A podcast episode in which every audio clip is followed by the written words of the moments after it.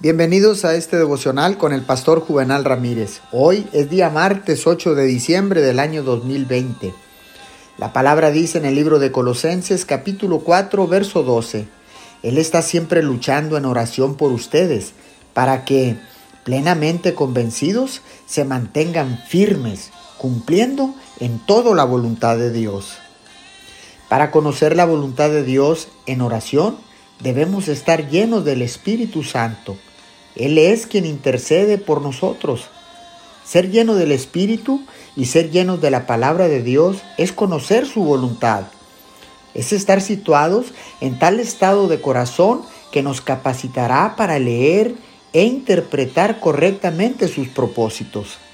Llenar nuestros corazones de la palabra y del Espíritu nos da una idea de la voluntad del Padre nos capacita para discernir su voluntad y hacer que sea la guía y la brújula de nuestras vidas. Oremos. Amado Padre, mi oración es ser lleno de tu espíritu para poder conocer tu voluntad. Eres el guía y la brújula de mi vida. Te damos gracias en el nombre de Jesús. Amén y amén.